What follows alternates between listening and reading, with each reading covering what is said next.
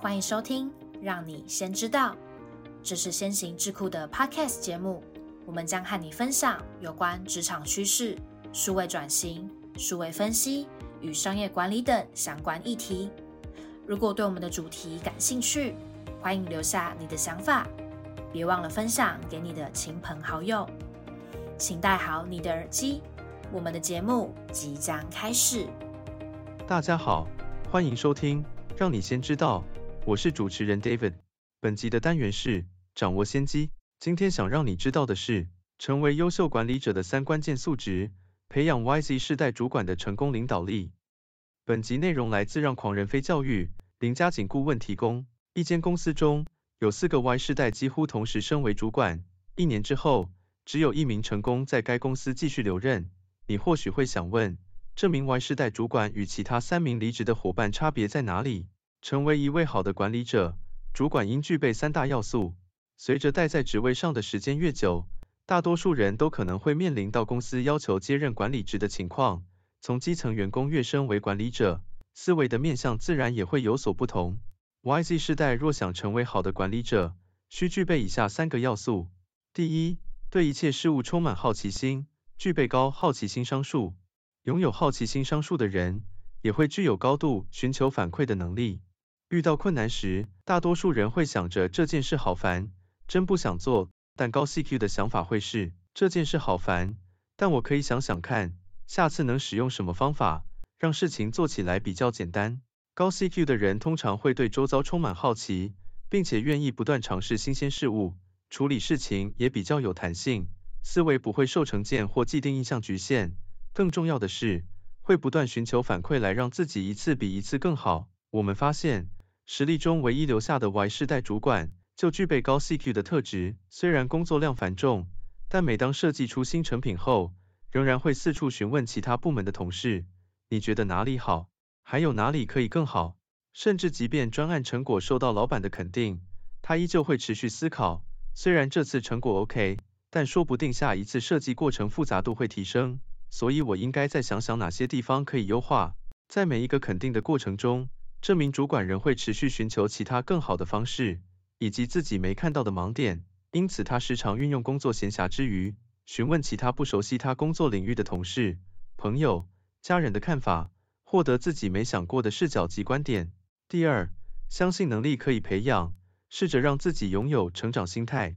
全球知名的心理学教授 Carol Dweck 在著作《心态制胜：全新成功心理学》中提出，人都有固定心态和成长心态两种心态。首先，固定心态 （fixed mindset） 认为人的素质和能力天生注定，无法改变，会急于证明自己，逃避错误和失败。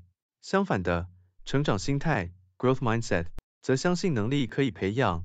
虽然每个人的天赋资质各有不同，但透过努力、策略、他人的帮助及累积经验，可以不断成长和强化自我素质，所以会积极从错误中学习并修正。我们发现，能够成为好的管理者，几乎都是拥有成长心态的人。唯一留在公司的 Y 世代中阶主管，遇到挫败时，他会选择正面迎击，并且给予意义。如果看到自己的提案没有获得所有主管的肯定，即便通过，他会开始想：我投入这么多心力完成的提案，难得可以获得老板还有多数主管青睐，但还是有人觉得提案不够好，表示肯定有我忽略掉的细节或视角。我之后有时间再来想想如何调整，继续完善它好了。热衷于自我挑战，面对不顺遂时会保持积极乐观的态度，持续学习，不苛责自己，并从一次次反馈中逐步修正，臻于完美。就是典型具备成长心态的思维，我们也从中看到一位成功管理者应具备的特质。相反的，离开的三位中阶主管则是保持固定心态。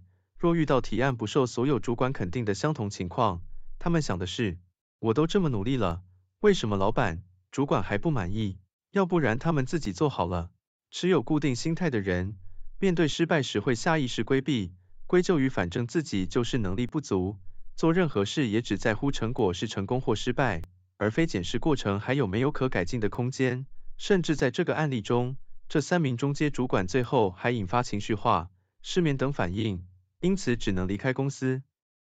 第三，学会承担被下属讨厌的勇气。降低对于社会期待的敏感度。接任管理之后，你就必须认清有很高几率会被多数下属讨厌的事实。要成为好管理者，就不能不看事情对错，只想两面讨好。能够留在组织中做好管理者，肯定需要背负起一些责任。除了工作方面，还有一些是非理性、人情上的责任。